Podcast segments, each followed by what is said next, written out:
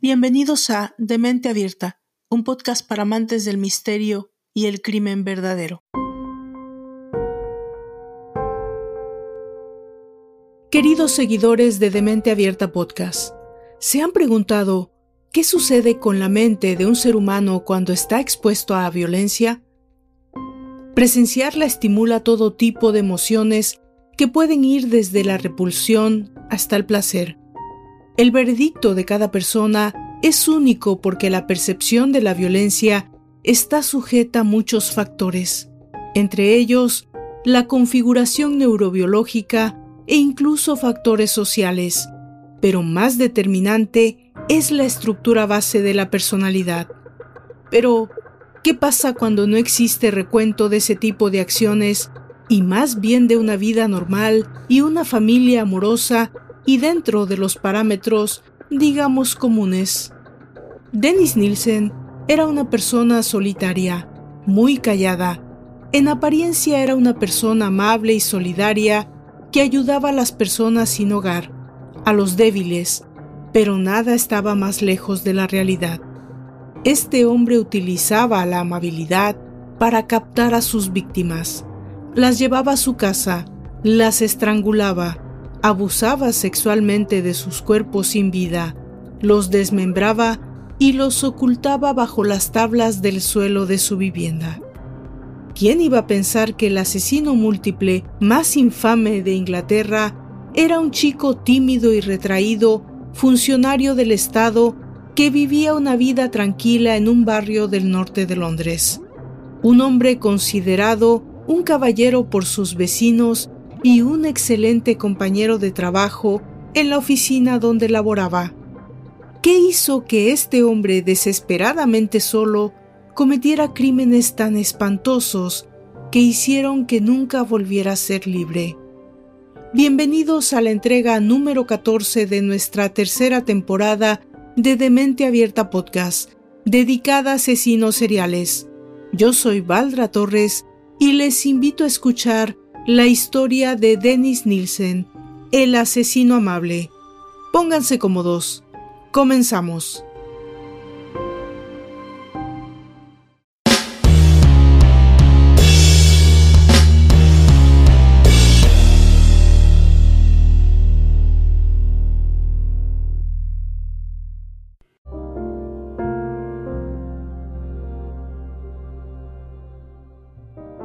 Tarde de invierno de 1983, un descubrimiento casual en los desagües de la casa de norte de Londres puso fin a cinco largos años de asesinatos. ¿Quiénes habían sido asesinados y cómo? A estas preguntas solo podía responder el asesino. Los desagües de Cranley Garden, número 23, habían estado obstruidos durante cinco días cuando Dinorot mandó a un miembro de su equipo, Michael Catran, a investigar. Llegó a la casa en Muswell Hill, un barrio del norte de Londres, a las 6.15 de la tarde el martes 8 de febrero de 1983. Jim Alcock, uno de los inquilinos de la casa, le dejó entrar. Catran se dio cuenta rápidamente de que el problema estaba fuera de la casa. Por eso, él y Alcock se dirigieron hacia la alcantarilla y levantaron la cubierta del pozo de inspección que conducía a la misma. Había una bajada de aproximadamente 364 metros, con travesaños de hierro. Alcock encendió una linterna mientras Catran descendía. En el fondo encontró un hueso y viscoso líquido, hecho de aproximadamente 40 trozos de una sustancia blanco-grisácea. El olor era nauseabundo. Al seguir avanzando, caía más de la cañería que salía de la casa. Catran dijo a los inquilinos que los desagües tendrían que ser examinados de nuevo a la luz del día. Cuando llamó a su jefe, le dijo que pensaba que la sustancia podría ser carne humana. A las 9.15 de la mañana siguiente, Catran volvió a la casa con su jefe y fueron directamente al pozo de inspección. Para su asombro, El líquido viscoso había desaparecido totalmente. Sabía que por mucha cantidad de agua de lluvia que hubiera caído, no podía haberlo desalojado, y también notó que la llave de la cubierta del pozo apuntaba en una dirección diferente. Catran metió la mano en una cañería y sacó algunos pedazos de carne y cuatro pequeños huesos. Fiona Bridges, otra inquilina, les dijo que ella y Jim Alcock habían oído pisadas durante la noche y sospecharon que el hombre del piso del ático había estado en el pozo. Entonces decidieron llamar a la policía. El detective jefe, inspector Peter Jay, llegó a las 11 de la mañana. Inmediatamente llevó lo que parecían restos humanos al depósito de cadáveres de Hornsey para reconocer su opinión y luego al hospital de Charing Cross para ser examinados por David Bowen, catedrático de medicina forense en la Universidad de Londres y especialista en patología. Bowen confirmó que la carne era tejido humano, probablemente del cuello, y que los huesos eran de la mano de un hombre. Peter Jay pronto descubrió que el ocupante del piso del ático era Dennis Andrew Nielsen, un director ejecutivo de la oficina de empleo de Kentish Town. Vivía solo en el piso con una perra mestiza llamada Blip y raramente hablaba con los otros inquilinos. Nielsen salió a trabajar a las 8.30 esa mañana, después de sacar a Blip de paseo. Jay volvió a la casa con el detective inspector McCusker y el detective policía Butler y esperaron a que Nielsen volviera a casa. A las 5 de la tarde, Dennis Nielsen regresó a casa. Peter Jay se presentó a sí mismo diciendo que había venido por el asunto de los desagües. Nielsen contestó que era extraño que la policía se interesara en desagües y le preguntó si los otros dos hombres eran inspectores de sanidad. Jay dijo que eran inspectores de policía. Los cuatro hombres subieron al piso de Nielsen y entraron en la habitación del fondo, donde Jay reveló que los desagües contenían restos humanos. ¡Santo cielo! exclamó Nielsen. ¡Qué horror! El inspector jefe le dijo que dejase de lamentarse y le preguntó ¿Dónde está el resto del cuerpo? Hubo una pequeña pausa antes de que Nielsen dijera, en dos bolsas de plástico en el armario de la otra habitación. Se los mostraré. En la habitación, Nielsen le señaló el armario ofreciendo sus llaves. El olor abrumador era confirmación suficiente. Jay declinó a abrir el armario, justo en ese momento, pero preguntó si había algo más. Es una larga historia, replicó. Se remonta a mucho tiempo atrás. Le diré todo. Quiero desahogarme. No aquí, sino en la comisaría. Peter Jay le leyó sus derechos y le arrestó como sospechoso de asesinato. Quiénes habían sido asesinados, nadie lo sabía con exactitud.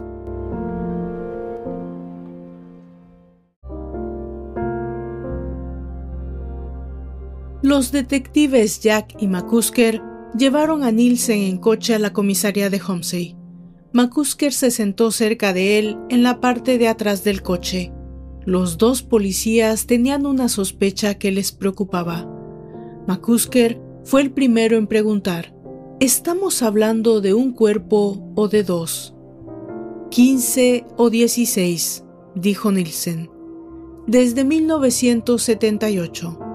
En la habitación de la comisaría de Hornsey, Jay subió el tono. Vamos a aclarar esto, dijo. ¿Nos está diciendo que desde 1978 usted ha matado a 16 personas? Sí, contestó el detenido. Tres en Crowley Gardens y unos tres en mi anterior dirección, Melrose Avenue 195, en Cricklewood. Nielsen no mostraba ninguna emoción mientras hablaba. Aquella tarde, el detective superintendente Chambers acompañó a Peter Jay y al profesor Bowen al piso de Nielsen, donde abrieron el armario y sacaron dos grandes bolsas de plástico. Las llevaron al depósito de cadáveres de Homsey, donde Bowen las abrió y realizó un examen de su contenido. En una de las bolsas se encontró cuatro más pequeñas. La primera contenía el lado izquierdo del pecho de un hombre, incluyendo el brazo. La segunda, el lado derecho del pecho y un brazo. La tercera, un trozo sin brazos, piernas y cabeza. Y la cuarta, una mezcla de desechos humanos. Las bolsas habían estado, evidentemente, cerradas por algún tiempo, y el hedor que desprendían apenas era soportable. En la segunda bolsa, Bowen descubrió dos cabezas y otro torso, con los brazos unidos a él, pero sin las manos. Una cabeza tenía la carne consumida, la otra retenía bastante de la carne y algo de pelo detrás, aunque el de delante y los labios había desaparecido. Había sido recientemente sometida a un calor húmedo. De hecho, aunque la policía no lo sabía aún, Nielsen había cortado la cabeza del cuerpo solo cuatro días antes y la había puesto a hervir en una cazuela sobre un hornillo de la cocina. La cabeza había pertenecido a Stephen Sinclair, un joven drogadicto y proscrito social que Nielsen había conocido el 26 de enero de 1983 y había matado esa misma tarde. Identificó a su víctima en los primeros momentos de una conversación con la policía que iba a durar un total de 30 horas a lo largo de los siguientes días. Les dijo que el piso contenía los restos de tres hombres. Al segundo lo llamaba John, el guardia, y al tercero no le dio nombre. Nielsen sugirió a la policía que mirase dentro del armario en la esquina de su habitación principal y debajo de un cajón en el baño. El baño contenía las piernas y la pelvis de Sinclair. En el armario había otro torso, un cráneo, huesos y bolas de naftalina y ambientadores. Con todos esos restos humanos, fue posible para la policía comenzar la increíble y terrible tarea de ensamblar los pedazos de Stephen Sinclair en el depósito de cadáveres.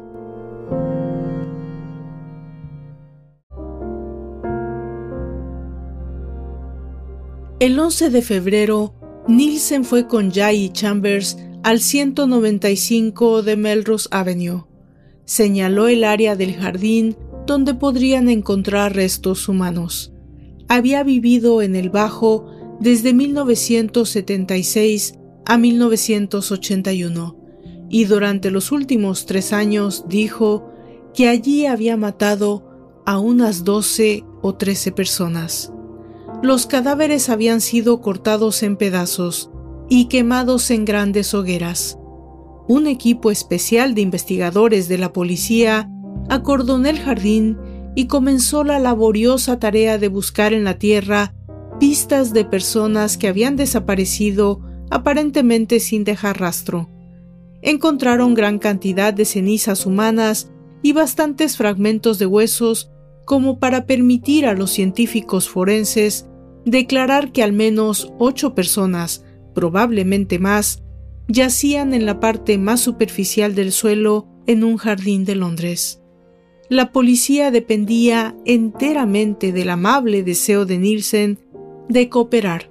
Si querían acusarle antes de que pasaran las 48 horas establecidas legalmente. Sinclair fue identificado por las huellas dactilares, ya que sus huellas habían sido tomadas por la policía con anterioridad por delitos menores. Fue por este asesinato por el que Nielsen fue acusado inicialmente a las 5.40 de la tarde del 11 de febrero, habiendo aceptado la representación de un abogado. El abogado Ronald Moss accedió a tener a Nielsen como cliente el defendido apareció ante los magistrados en Highgate a la mañana siguiente y fue obligado a llevar vigilancia policial durante tres días. En el transcurso del interrogatorio, el acusado indicó que no podía identificar a la mayoría de sus víctimas. Todos ellos eran parte de sus fantasías más que personas, y no estaba interesado ni en quiénes eran ni de dónde venían. Solo hubo una historia en particular que hizo a Moss y a los oficiales de policía sentirse francamente mal. Nielsen había estrangulado a un hombre joven tres veces, pero aún así su cuerpo frágil se aferraba a la vida. Entonces le intentó ahogar en el cuarto de baño. Lo sumergió en la bañera llena hasta rebosar y lo mantuvo debajo del agua. El hombre hizo un esfuerzo por levantarse y suplicó clemencia, pero Nielsen le empujó de nuevo. Después le llevó de vuelta a la habitación y encendió un cigarrillo. Blip, su perro, empezó a lamer las piernas del hombre joven y el asesino se dio cuenta de que un fino hilo de vida todavía le protegía. Este hombre podía haber sido asesinado en segundos, pero en cambio, Nielsen le frotó las piernas para reactivar la circulación, le cubrió con sábanas y efectivamente le devolvió la vida por un día y medio más. La policía dudaba de que pudiera haber algo de verdad en tal historia, pero siguieron la pista y ésta les condujo a un hombre llamado Carl Stotor. Sin revelar la causa, la policía le hizo recordar un incidente de hacía dos años, cuando había encontrado a Dennis Nielsen en un pub de Camden Town. Stotor contó una historia que corroboraba enteramente lo que ellos habían oído del propio detenido. El relato despiadado de Nielsen dio pruebas suficientes a la policía para identificar a diversas víctimas. Fue entonces acusado de seis cargos de asesinato y tres de asesinatos frustrados y llevado a juicio. Roland Moss, su abogado, le hizo una pregunta según era conducido a la prisión de Brixton. ¿Por qué? La pregunta era sorpresiva. Estoy esperando a que tú me lo digas. Esta clase de respuesta era típica de Nielsen.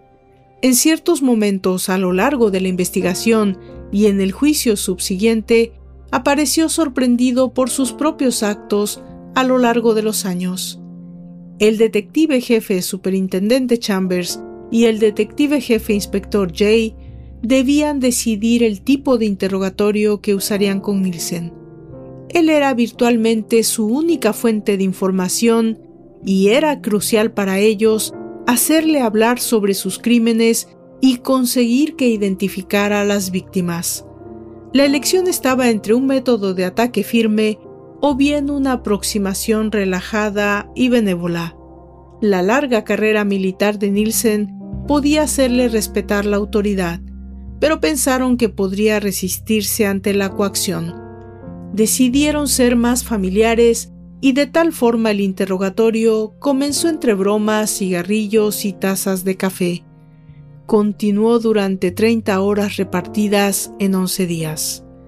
A lo largo del interrogatorio, Nielsen se mostró muy hábil desviándose de las preguntas diseñadas para demostrar la premeditación.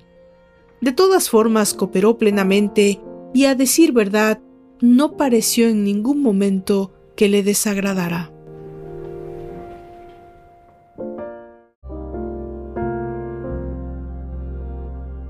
Dennis Nielsen nació el 23 de noviembre de 1945.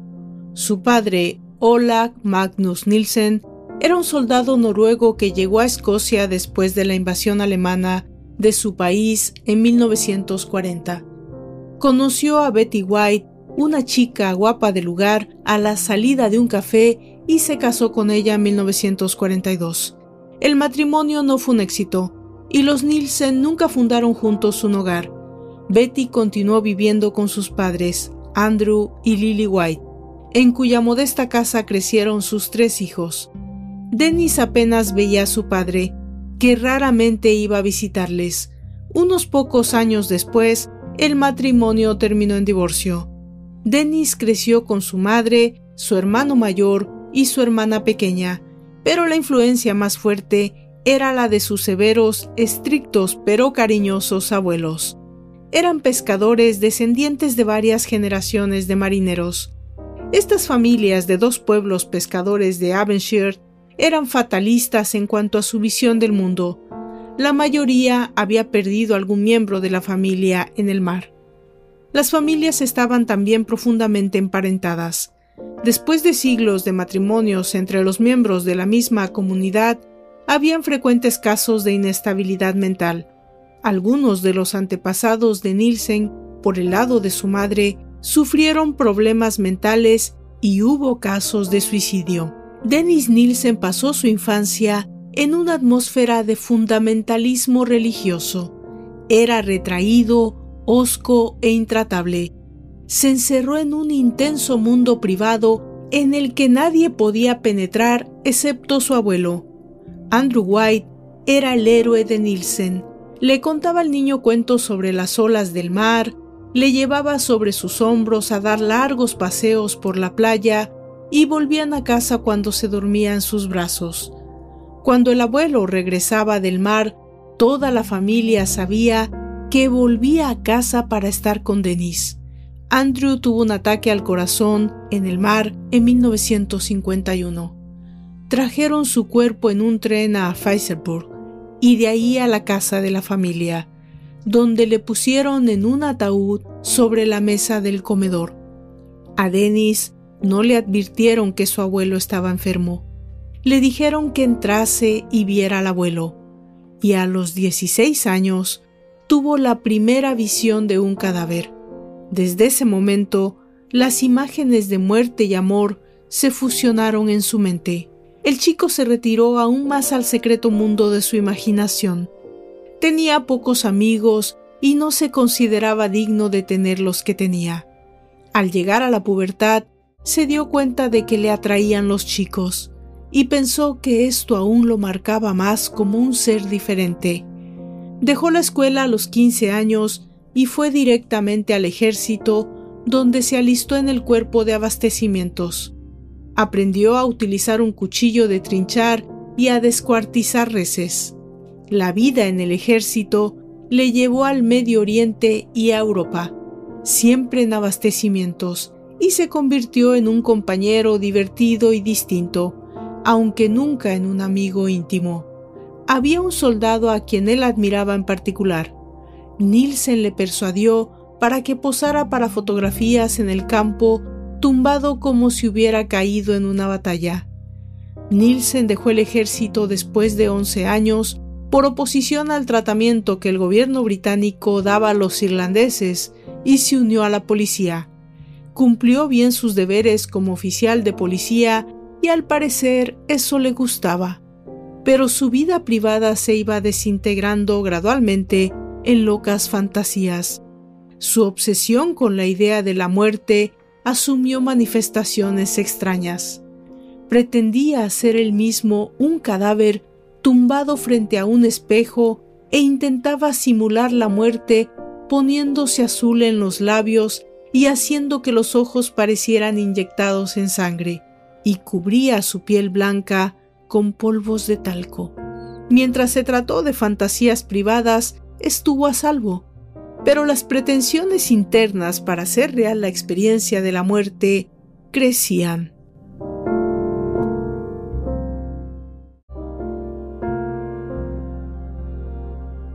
Después de dos años en la policía, Nielsen entró en la administración pública, donde entrevistaba a los aspirantes a los puestos de trabajo en la oficina de empleo de Charing Cross Road, en el West End de Londres. Se reconoció mucho su trabajo, pues siempre estaba del lado del empleado y consideraba la posición del patrón como una inherente explotadora. Pronto destacó como secretario del sindicato de los funcionarios, hizo solicitudes frecuentemente y estaba muy decepcionado por la aparente apatía de sus colegas. Por las tardes iba solo a los pubs del Soho y Camden Town para encontrar un hombre con quien conversar. Estaba solo y ansiaba compañía. Quería público para sus ideas políticas, cada vez más radicales, y alguien con quien compartir una copa. Nielsen no prosperó fácilmente, pues era discutidor y no se comprometía, pero finalmente se le hizo director ejecutivo y se mudó a Kentish Town. Sus colegas no se adherían a sus principios sindicalistas tan apasionados.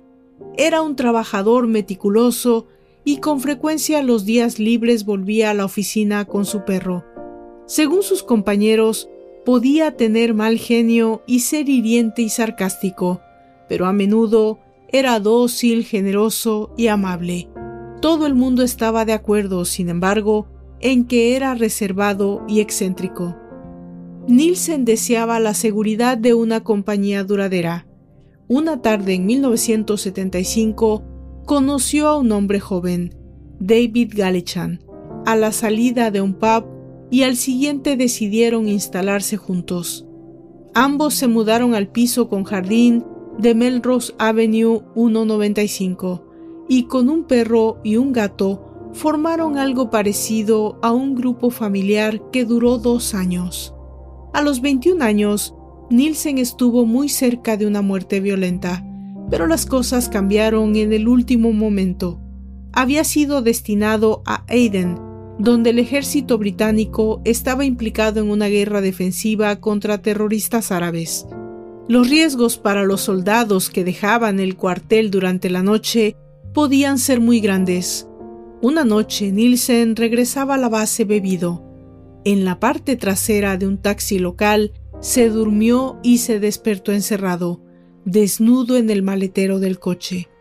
Decidió hacerse el muerto y esperó hasta que el conductor empezó a maltratarlo y sacarlo del maletero. Entonces lo golpeó tres veces en la cabeza con un gato hidráulico. Aunque el árabe podía no haber muerto, el incidente tuvo un efecto duradero para Nielsen. A la mañana siguiente estaba lleno de horror por lo que había pasado. Después tenía pesadillas de haber sido raptado, torturado y mutilado. En 1972, Nielsen se incorporó a la Escuela Metropolitana de Adiestramiento de Policía de Londres. Después de realizar un curso intensivo de 16 semanas, fue destinado a la comisaría de Willesden Green en el rango de guardia policía. Desarrolló sus funciones sin incidentes, hizo algunos arrestos y se acostumbró a dar testimonios en juicios, pero su corazón no estaba en el trabajo. El cuerpo de policía carecía de la camaradería que había encontrado en el ejército y a menudo se sentía solo y aislado.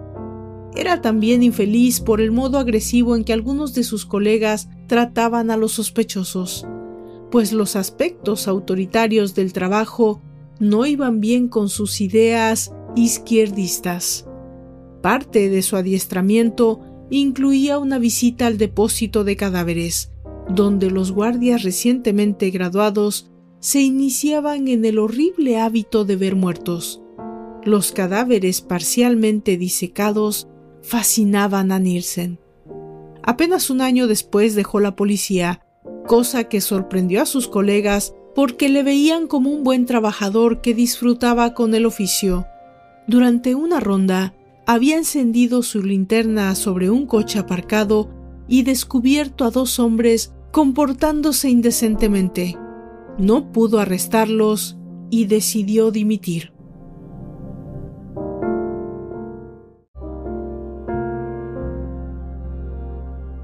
Después de pasar una solitaria Navidad en 1978, Nielsen salió la víspera del Año Nuevo en busca de compañía.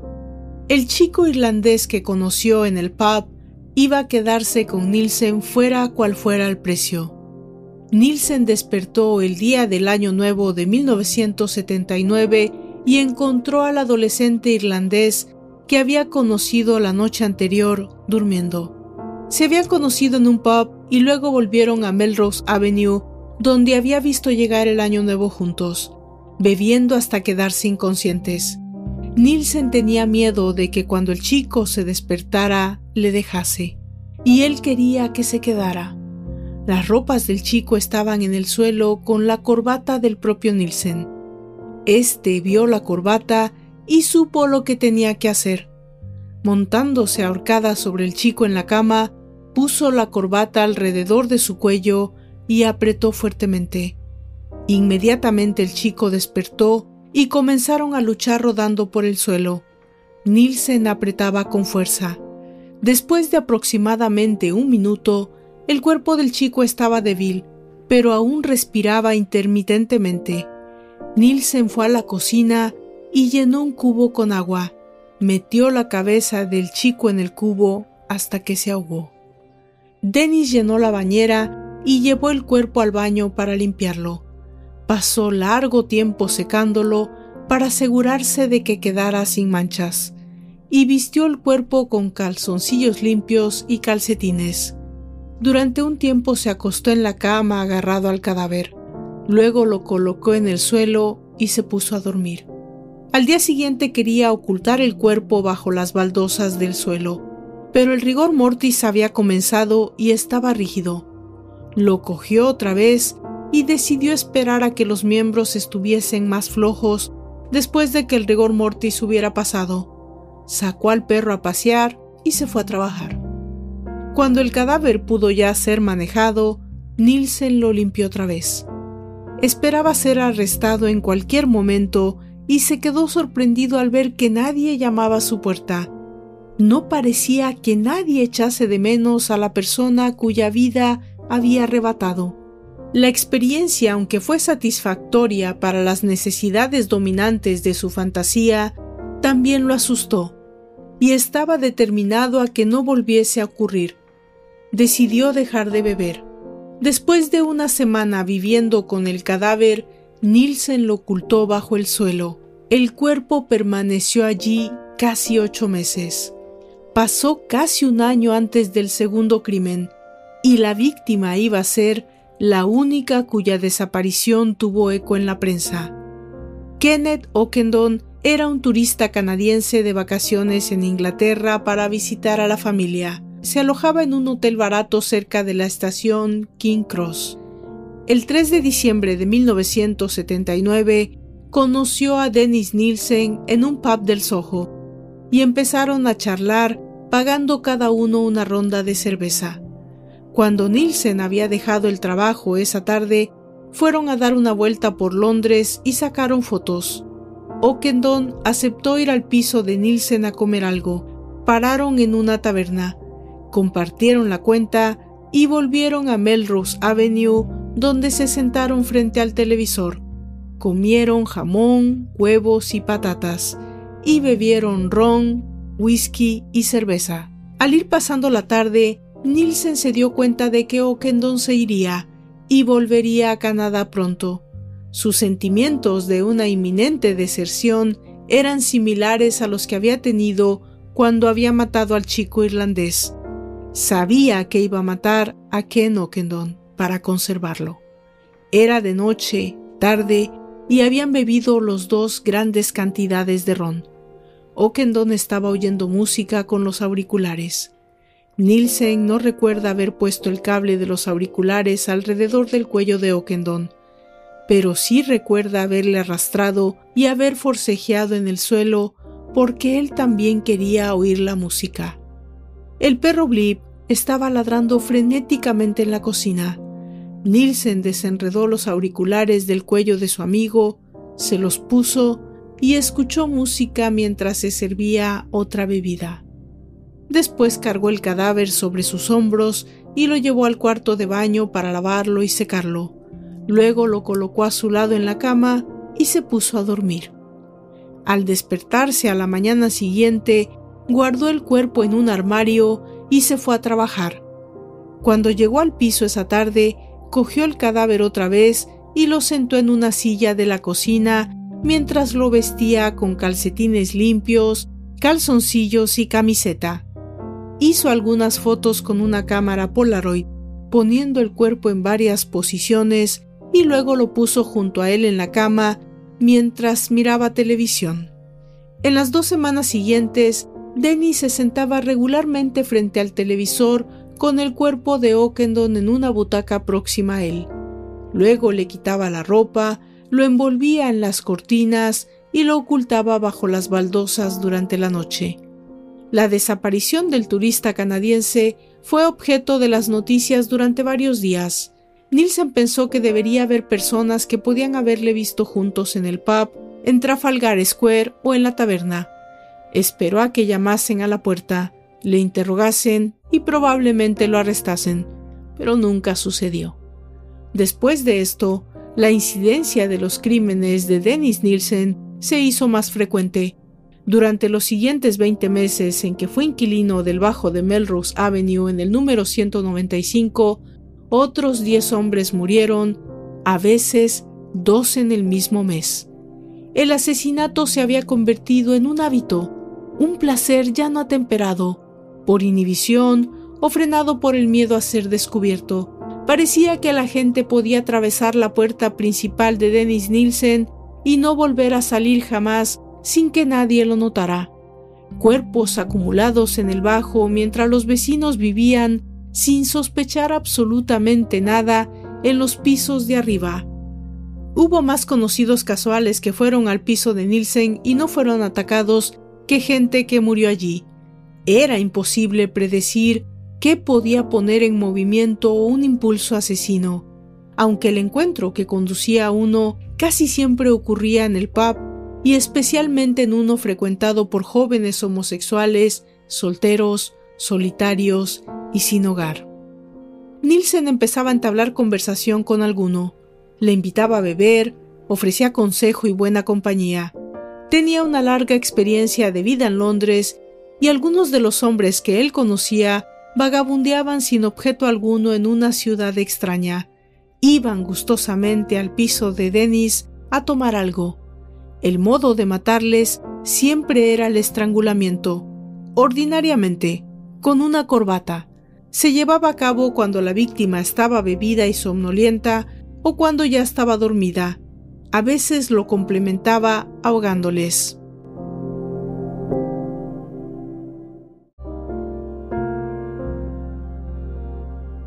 Martin Duffy era el típico joven sin rumbo que puede ser fácilmente atrapado por un hombre como Dennis Nielsen.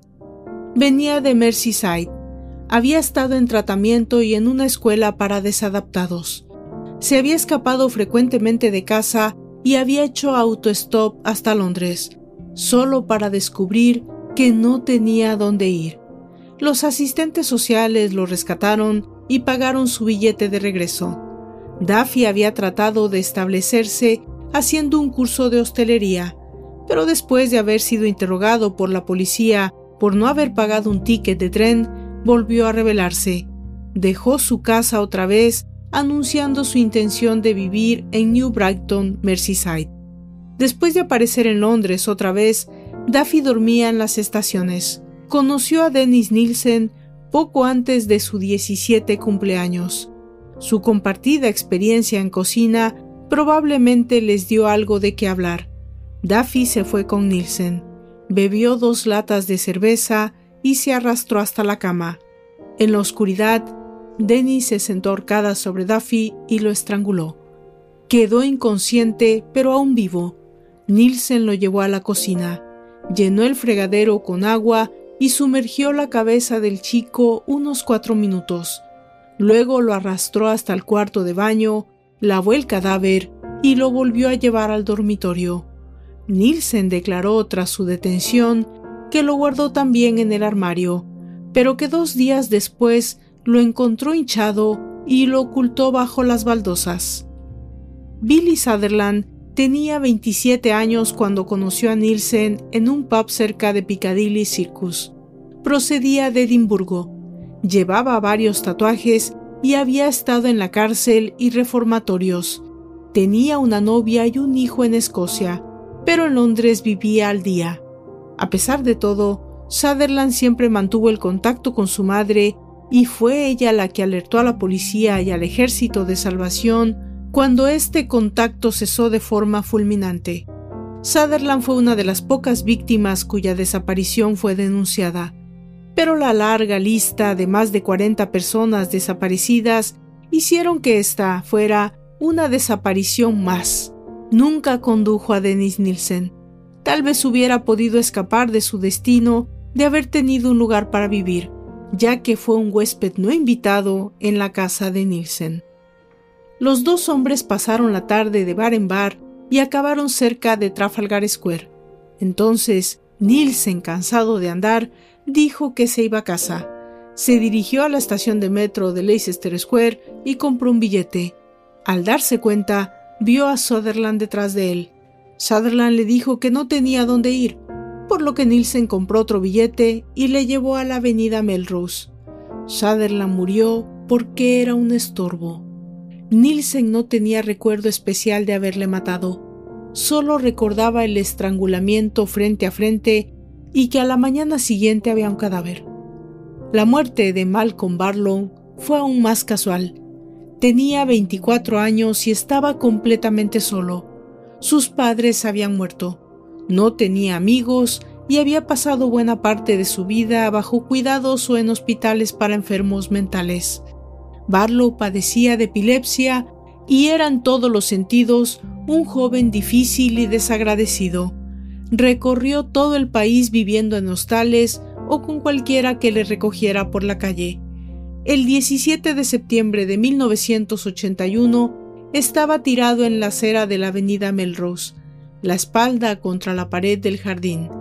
Cuando Nielsen salió de su casa a pocos metros más allá, camino del trabajo, al pasar por donde se hallaba el hombre, le preguntó si se encontraba bien. Barlow contestó que eran las pastillas que estaba tomando y que le fallaban las piernas. Nielsen le aconsejó que fuera a un hospital y ayudándole le llevó al piso y le hizo una taza de café, dejándole allí con el perro. Nielsen se acercó a una cabina y llamó a una ambulancia. Llegó en diez minutos y se llevó a Barlow al hospital de Park Royal. Barlow salió del hospital al día siguiente y firmó en la oficina local. A continuación, volvió a la avenida Melrose y esperó en las escaleras de la casa a que Dennis volviera del trabajo. Cuando éste le vio, se sorprendió. Suponía que estaba en el hospital. Cuando Barlow le contestó que ya se encontraba bien, éste le invitó a pasar. Nielsen preparó comida para él y se sentaron a ver televisión. Después se sirvieron una copa. Barlow pidió a su vez otra pero Nielsen le dijo que no debería mezclar alcohol con pastillas. Barlow insistió en que un par de copitas no le harían ningún daño, así que Nielsen cedió. Es cosa tuya, dijo. Barlow tomó dos más de ron con Coca-Cola y se durmió profundamente en el sofá. Aproximadamente después de una hora, Nielsen trató de reanimarle dándole cachetadas, pero estaba demasiado atontado para moverse. Nielsen pensó que tendría que llamar una ambulancia otra vez, pero no le importaba gran cosa. Estranguló a Barlow porque le estorbaba y después siguió bebiendo hasta que llegó la hora de acostarse. No estando de humor para levantar las baldosas donde yacían cadáveres, puso el cuerpo debajo del fregadero de la cocina y salió a trabajar a la oficina de empleo. Barlow fue la última persona que murió en la avenida Melrose. Siento que se las arreglara para encontrarme otra vez, describió su asesino. Otras muchas víctimas que presidieron a Malcolm Barlow nunca fueron identificadas. Había un hippie melenudo, un hombre joven demacrado y un cabeza rapada con las palabras cortar aquí tatuadas alrededor de su cuello. La muerte de las otras víctimas sin nombre en 1981 es recordada por Nielsen con escrupuloso detalle. Estaba retorciéndole el cuello y recuerdo que quería ver más claramente su aspecto. No sentía ninguna resistencia. Me senté en la silla y puse su cuerpo caliente, flácido y desnudo entre mis brazos. Su cabeza, brazos y piernas colgaban flácidamente y parecía estar dormido. Al levantarme a la mañana siguiente, le dejé sentado en el armario y me fui a trabajar. No volví a pensar en el asunto hasta que volví a casa esa tarde. Me puse los vaqueros, comí y encendí la televisión. Abrí el armario y levanté el cuerpo. Le lavé, le vestí y le senté frente al televisor. Le hablé de la jornada con comentarios irónicos acerca de los programas de televisión. Recuerdo haberme asustado por tener un control absoluto sobre ese cuerpo tan bello. Estaba fascinado por el misterio de la muerte. Le susurraba porque creía que él todavía estaba realmente allí. Pensaba que él nunca habría sido tan querido antes en su vida. Después de una semana, le metí debajo de las baldosas. Los pubs de Londres resultaron ser el terreno de caza más eficaz para Dennis Nielsen. El Salisbury y el West End, en donde Nielsen conoció a dos de sus víctimas, un mexicano o filipino no identificado y John Howlett, también Andrew Ho, quien sobrevivió al intento de estrangularle. En el Golden Lion del Soho, Nielsen conoció a otra víctima no identificada, un hombre escocés, y a Paul Knobs, que a duras penas evitó ser estrangulado mientras dormía. En Cricklewood Arms era un local habitual para él, y fue allí donde conoció al joven irlandés que fue su primera víctima. En High Holborn conoció a Ockendon en el Princess Louis. En Camden Town, Nielsen conoció a Carl Stotter en el Black Cap.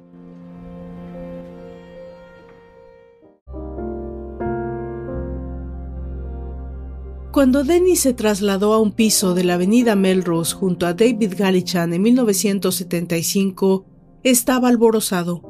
Por fin había encontrado a alguien con quien compartir su vida. A Gallichan le apodó Twinkle. Mientras Dennis iba a la oficina, David se encargaba de decorar el piso, pero la convivencia entre ambos era frágil y Gallichan se trasladó en el verano de 1977. Nielsen entonces se convenció de que no era fácil vivir con él y cada vez más sus pensamientos estaban dominados por un sentimiento de soledad y de desesperación.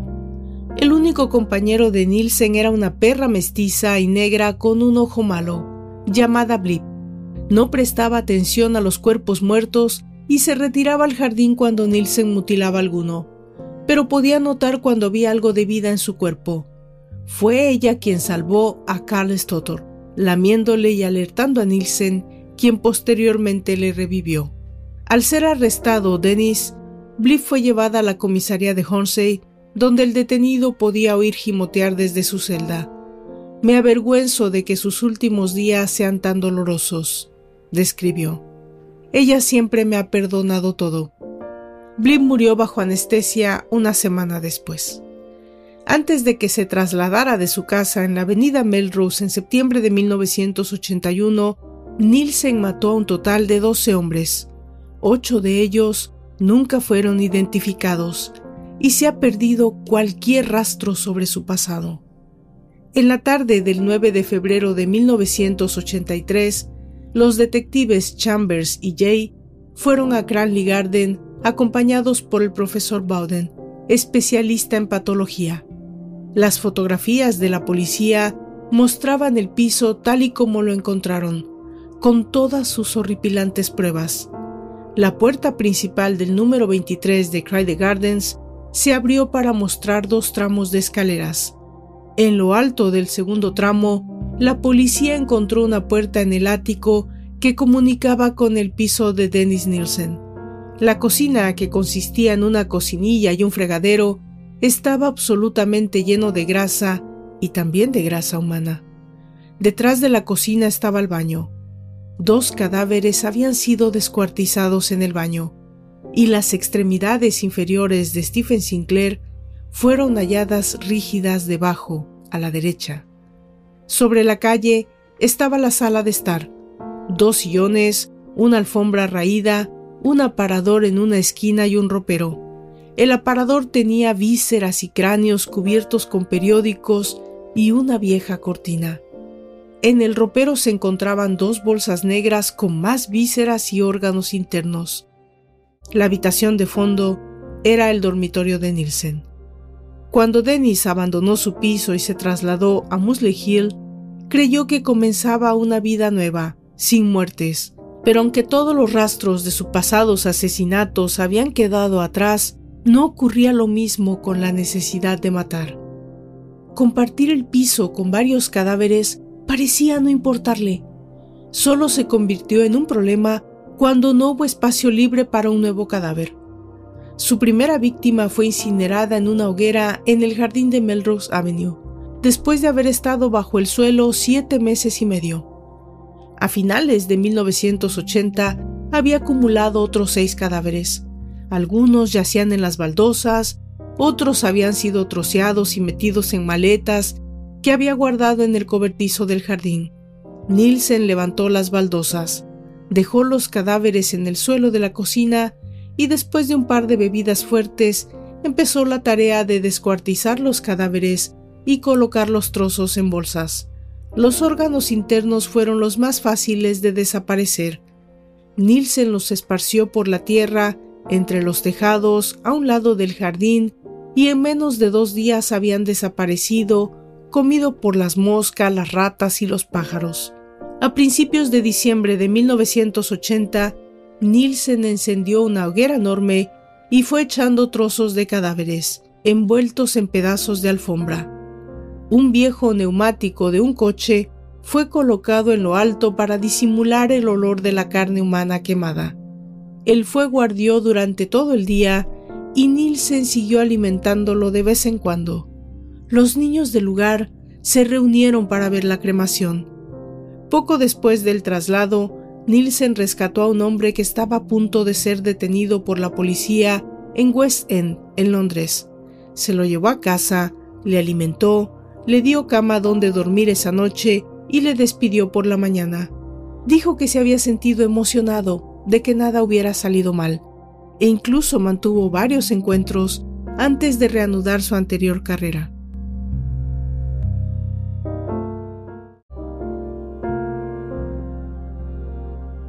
El día de su arresto, volvió al trabajo llevando la bufanda azul y blanca que había pertenecido a Stephen Sinclair, su última víctima.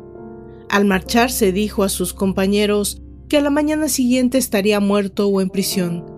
Pensaron que estaba bromeando. La mayoría de las víctimas de Nielsen provenían de un submundo londinense de gente joven sin hogar, gente cuya pobreza les hacía vulnerables a las proposiciones amistosas de Nielsen. Los jóvenes sin hogar de Londres están atrapados en un círculo vicioso del cual es muy difícil escapar. Los patrones no emplean nuevos trabajadores a menos que prueben tener una dirección en Londres, y sin ingresos, una persona joven no se puede permitir pagar la renta que piden por adelantado los caseros. Sin una dirección, no podían conseguir trabajo y sin trabajo no podían vivir en ningún lado. La identidad de las víctimas de Nielsen nunca se sabrá. Pertenecían a una población cambiante de hombres jóvenes que se encontraban en Londres sin lugar donde vivir. Algunos simplemente buscaban el refugio de una casa para quedarse cuando aceptaban la hospitalidad de Nielsen. Otros, totalmente desesperados, ofrecían sexo a cambio de la seguridad de una cama. Los asesinatos coincidieron con un alarmante incremento del número de jóvenes londinenses sin hogar.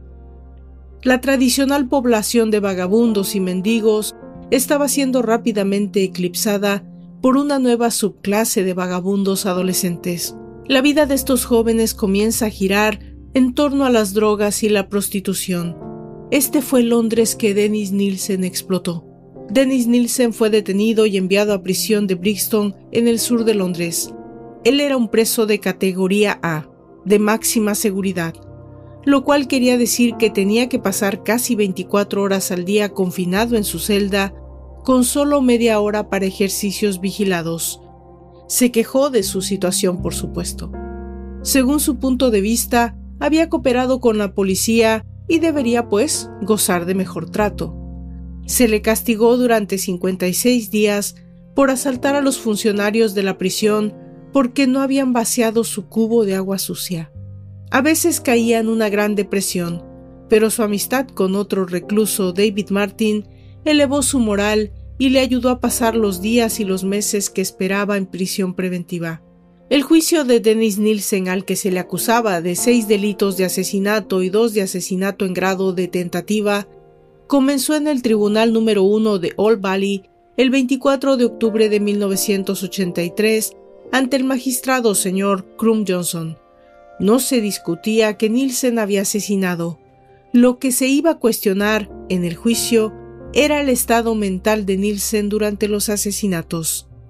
Alan Green, el fiscal, sostuvo que Nielsen había asesinado con plena conciencia y deliberación y era, por tanto, culpable de asesinato. Ivan Lawrence, la defensa, dijo que Nielsen sufría de tal anormalidad mental que se podía reducir sustancialmente la responsabilidad de sus actos. Por lo tanto, debería acusársele solo de homicidio sin premeditación. El fiscal y la defensa estaban de acuerdo en que Nielsen sufría alguna anormalidad mental, pero mientras la defensa afirmaba que era importante y que interfería en su responsabilidad, el fiscal mantenía que no era lo suficientemente importante como para interferir en este modo. Al final, el jurado tenía que decidir qué peso dar a la palabra importante, tal y como lo requería la ley inglesa de homicidio del año 1957. Originalmente Nielsen había intentado ahorrarles todo esto confesándose culpable. El juicio podía haber así terminado en un día. Las pruebas de la policía que iban a horrorizar a los miembros del jurado no hubieran sido nunca oídas, y los parientes de las víctimas de Nielsen se les hubiera ahorrado el conocimiento detallado de cómo sus hijos y hermanos habían muerto. Cuando Nielsen cambió de abogado, se le aconsejó que cambiara también su alegato. Después de considerar las pruebas, su abogado, Ralph Helms, pensó que era un caso de responsabilidad disminuida debido a un desorden mental. Esto significa que todas las pruebas del estado mental de Nielsen debían ser oídas. El señor Alan Green alivió al jurado prometiéndoles que no se les enseñarían fotografías tomadas en el piso Crowley Gardens después del arresto de Nielsen, ni en el depósito de cadáveres de Homsey. Green también dijo de antemano que no se mantendría que los asesinatos tuvieran motivación homosexual. Era una coincidencia que algunas víctimas hubieran conocido a su asesino en pubs frecuentados por homosexuales. El señor Green dio mucha importancia a la confesión de Nielsen, llevando al jurado a través de 15 asesinatos y deteniéndose en la muerte de John el guardia, que calificó de espeluznante.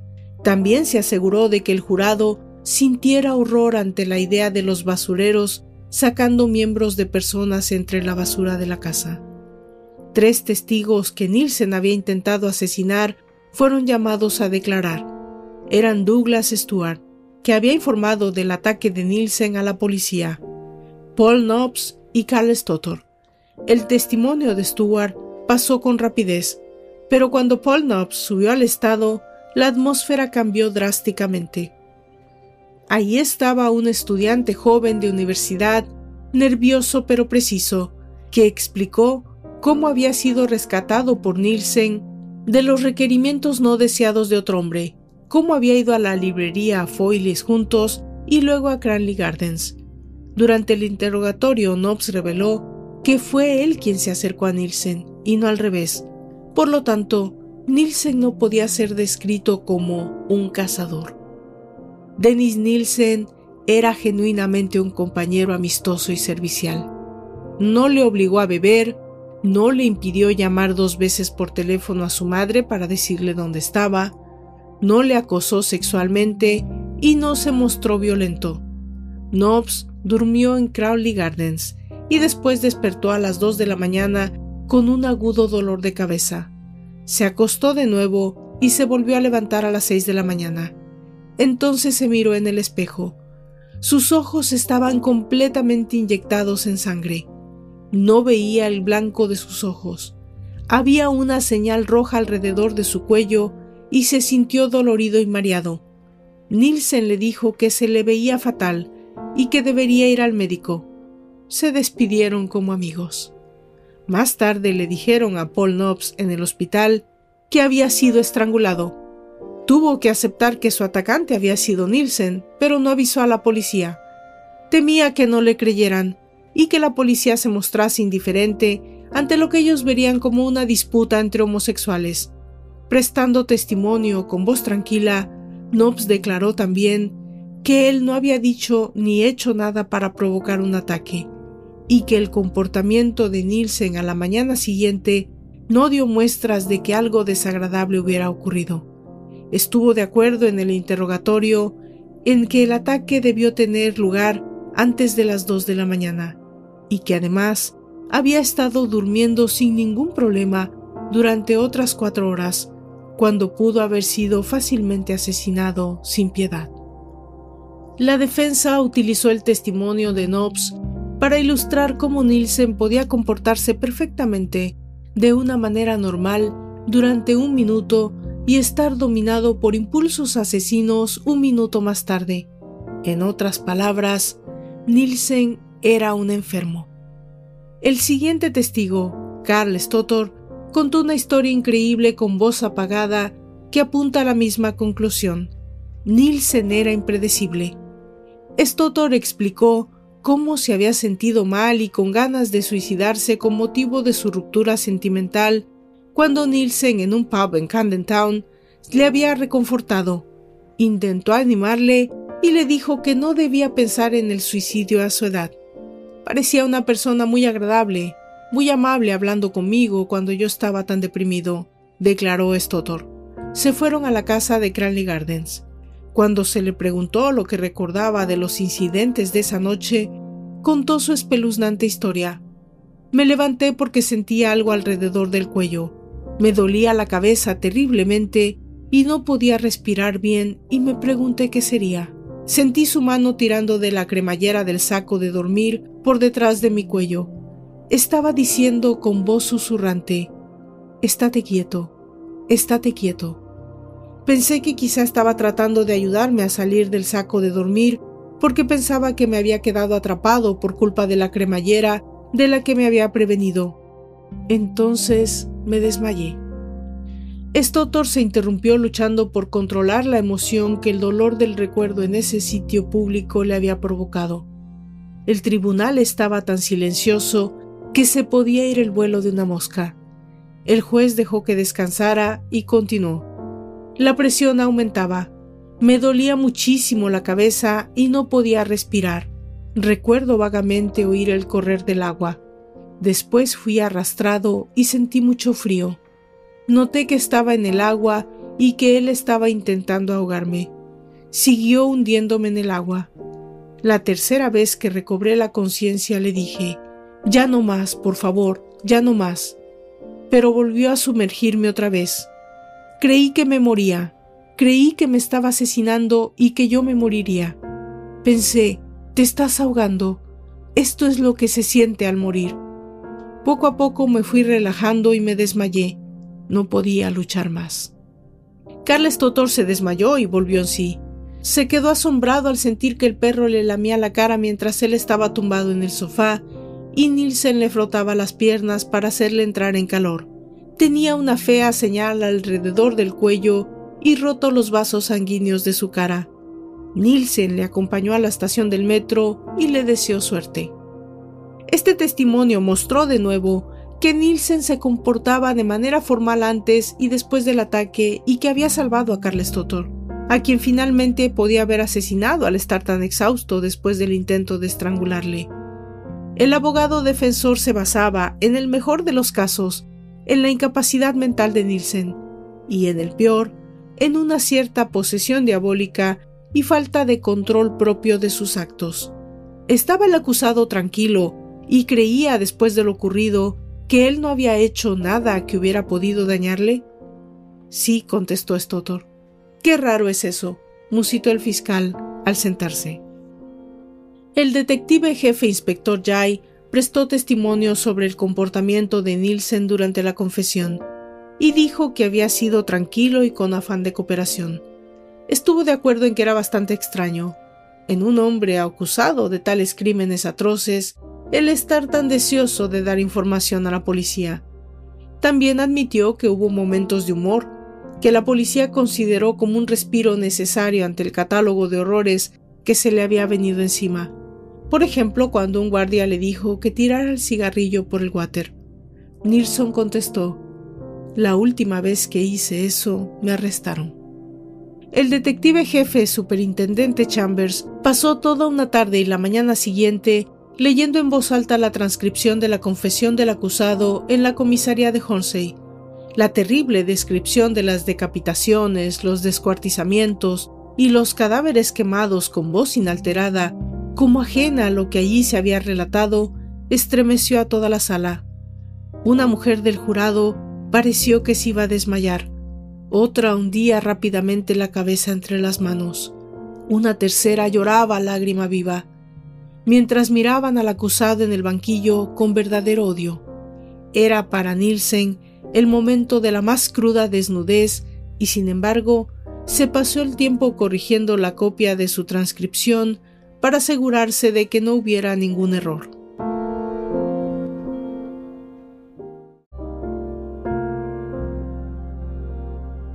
La atención que la prensa prestó al caso de Dennis Nielsen no tenía precedentes. Había matado a más gente que cualquier otro asesino en toda la historia criminal británica y además había desempeñado un cargo de confianza pública, y sobre todo no parecía un monstruo. No eran solo los medios de comunicación británicos los que se tomaban un especial interés en esta historia que acababa de desatarse. Durante el interrogatorio de la comisaría, una televisión japonesa de gran audiencia se situó en la casa de frente y desplegó un sofisticado equipo de escucha en las paredes con el fin de conseguir las primeras revelaciones de Nielsen a la policía. Durante el juicio de Nielsen, un periodista se entusiasmó tanto que corrió hacia el testigo mientras descendía del estrado con el ánimo de conseguir una exclusiva. El juez le amenazó con multarle. El periódico The London Standard, ansioso por no perderse la noticia, dedicó la primera página al veredicto y al entorno de Nielsen incluso antes de que el jurado hubiera tomado una decisión. Tuvieron que cancelar todas las ediciones que ya habían enviado a los distribuidores. Dennis Nielsen asesinó a sus víctimas estrangulándolas, a veces también ahogándolas. Sus armas eran lo primero que se le venía a las manos, generalmente corbatas. Durante el proceso, Nielsen dijo que había empezado con 15 corbatas. Cuando fue detenido, solo tenía una. Kenneth Ockendon, por ejemplo, fue estrangulado con el cable de los auriculares mientras escuchaba música.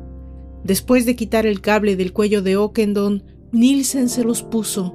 Los auriculares estaban en la lista de objetos presentados al jurado durante el juicio de Nielsen. También estaba la última arma asesina de Nielsen, la corbata atada a un trozo de cuerda con la que estranguló a Stephen Sinclair. Los dos cuchillos de cocina que usó para descuartizar a las víctimas, junto con una larga tabla de madera de las que se usaban en las cocinas, también fueron presentados. Pero lo que más horrorizó al jurado fue la cazuela donde Nielsen había cocido a fuego lento las cabezas de sus últimas víctimas. Si la ley cambia alguna vez sus criterios ante el estado mental de un asesino, el caso de Nielsen puede muy bien ser recordado como ese punto de inflexión. El eminente psiquiatra Dr. Anthony Storr, entre muchos otros expertos, cree que la gente de su profesión no debería ser llamada para declarar como perito, ya sea del lado de la acusación o del defensa. Propone que el tribunal simplemente debe encontrar al acusado culpable o no culpable. Luego, si el veredicto es culpable, los psiquiatras podrán ser consultados como asesores independientes para aconsejar al tribunal sobre qué hacer con el acusado. En el caso de Dennis Nielsen, nunca hubo ninguna duda sobre su culpabilidad. Había confesado casi inmediatamente cuando se enfrentó con la policía. Había hablado libremente e incluso había hecho retratos de sus víctimas. Pero, ¿estaba loco? Los prolongados debates sobre desorden mental, anormalidad mental durante el proceso habían demostrado poca cosa. Si demostraron algo, fue que el sistema legal estaba mal equipado para definir el estado mental de un asesino, cuando el sistema depende de las tácticas de confrontación entre defensa y la acusación. Es bastante difícil para cualquier abogado competente hacer de un perito experto un verdadero tonto. El doctor Bowden el perito llamado por la acusación no salió mejor parado que los doctores McCabe y Gali llamados por la defensa. Parece razonable creer que cualquier persona es capaz de cometer los crímenes que cometió Nielsen. Está obviamente enfermo. Sin embargo, este punto de vista no ayuda a comprender a fondo lo que ocurría en su mente antes, durante y después de los asesinatos. Para intentar entender esto, es necesario volver a la infancia de Nielsen y en particular al crítico incidente de la muerte de su adorado abuelo. A la edad de seis años, la única relación afectiva de Nielsen era la que le unía al abuelo. En un momento de maduración en su desarrollo mental, el joven Nielsen tuvo que enfrentarse con el cadáver de su abuelo. Cuesta poco imaginar que el amor y la muerte quedaron intrínsecamente ligados en la mente de Nielsen desde ese momento. Es común entre la gente joven con tendencias homosexuales el creer que ellos son los únicos así. En la pequeña y unida comunidad de la que procedía Nielsen, hubiera sido prácticamente imposible para él manifestar sus preocupaciones. En el ejército, donde la homosexualidad era un delito, le hubiera sido todavía más difícil expresar su verdadera personalidad. Durante su estancia en la administración, su actividad sindicalista le apartó de sus compañeros de trabajo. La influencia del alcohol también ha de ser tenido en cuenta, el clásico refugio de los solitarios y poco sociables. El alcohol no solo desató la lengua de Nielsen, también le volvió suficientemente controlado como para matar. Una vez que su estructura mental había hecho del asesinato una probabilidad. El amor se había confundido con la muerte en la mente de Nielsen. Era incapaz de hacer amistades, bebía demasiado. ¿Esto es suficiente para hacer de un hombre un asesino? Nielsen creía que la relación perfecta solo era posible en la muerte. El único modelo que tuvo de una relación perfecta fue la breve y lejana adoración por su abuelo, y eso había terminado traumáticamente para él. Cuando ya había abandonado incluso el intento de relacionarse con la gente normal, la muerte se había igualado con el amor, no solo en su mente, sino también en la realidad. Dennis Nielsen no asesinó por los motivos convencionales de un asesino, dinero, sexo, ambición. Casi literalmente Nielsen había asesinado por necesidad de compañía. ¿Estaba loco o cuerdo? Incluso los psiquiatras en el estrado tuvieron dificultades para explicar las acciones de este hombre.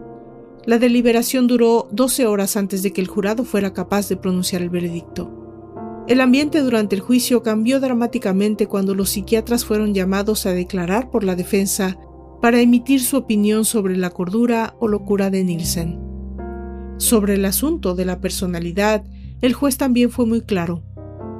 No debe haber excusas para Dennis Nielsen si tiene defectos morales, dijo. Una naturaleza perversa no implica necesariamente un desarrollo retardado de la mente. El juez daba a entender que, en su opinión, Nielsen era un pervertido y no un loco. El jurado debía, pues, hallarlo culpable de asesinato. El jurado se retiró a última hora de la mañana el jueves 3 de noviembre de 1983. Al contrario que Crum Johnson, magistrado, fueron incapaces de llegar a una decisión ese día y pasaron la noche en un hotel. Al siguiente día, el viernes, todavía no se ponían de acuerdo sobre el estado mental de Dennis Nielsen cuando cometió los asesinatos. Por eso el magistrado Crum Johnson dijo que permitiría una decisión por la mayoría. A las 4.25 de la tarde del 4 de noviembre, después de un juicio que duró más de dos semanas, el jurado pronunció veredicto de culpabilidad en los seis casos de asesinato, por diez votos a dos, y culpable de un intento de asesinato por diez votos a dos. En el segundo caso de intento de asesinato, el del joven Paul Knobs, pronunciaron un veredicto unánime de culpabilidad. El juez condenó a Dennis Andrew Nielsen a cadena perpetua con la recomendación de que eso significaría no menos de 25 años. Se llevaron a Nielsen del banquillo con la certeza de que sería muy improbable que fuese alguna vez excarcelado. La multitud amenazaba con puños el coche de la policía cuando pasaba llevando a Nielsen de Old Valley hacia Workwood's Scrubs. Después de unas pocas semanas allí, fue trasladado a la prisión de Parkhurst en la isla de White. Allí se hizo amigo de otro preso, David Martin, un famoso pistolero. En el verano de 1984, Nielsen fue trasladado otra vez, esta vez a Wakefield, donde permaneció hasta su muerte. Trabajaba en un horno, haciendo componentes de acero. Aunque nunca buscó protección especial, tenía una celda para él solo. Compartía con su periquito Hamish. Nielsen podía mezclarse libremente con otros reclusos durante las comidas y durante las horas de actividades.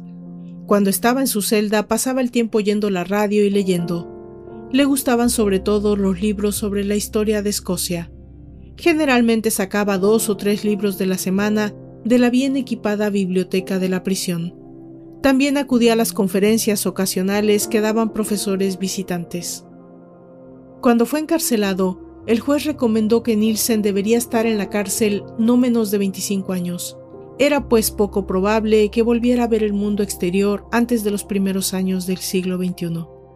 Nielsen nunca esperó ser excarcelado y aceptó ese castigo. Dennis Nielsen murió bajo la custodia en la prisión de Su Majestad Full Sutton el sábado 12 de mayo del 2018. El autor del bestseller Killing for Company, Asesinando por compañía, describe su relación con Dennis.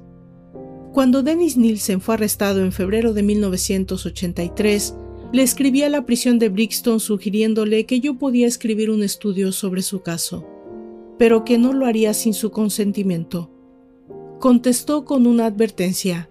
Si yo iba a inmiscuirme en los detalles de su caso, dijo, lo encontraría extremadamente angustioso. Que tal hombre pudiera entender el significado de angustia me intrigó, pues quería decir que poseía una dimensión moral. Le visitaba dos veces a la semana en Brixton mientras estuvo bajo custodia y se creó una cierta confianza que nos permitió discutir su pasado y los delitos por completa franqueza. De vez en cuando tenía que mirar las fotos de la policía para recordarme a mí mismo lo que este hombre inteligente y divertido había hecho.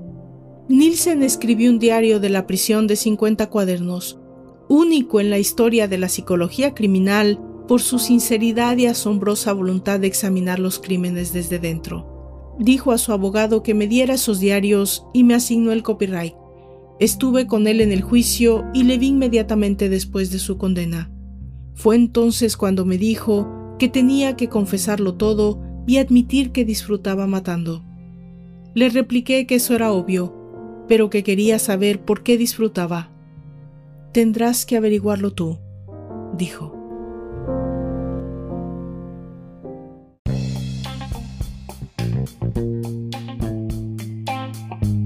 Hasta aquí llegamos al final de este largo y pesado capítulo, un capítulo lleno de intensidad, lleno de imágenes mentales terribles que yo espero que ustedes puedan digerir de la mejor manera. Yo los espero en la próxima entrega de Demente Abierta, un podcast para amantes del misterio y del crimen verdadero. Yo soy Valdra Torres. Hasta entonces.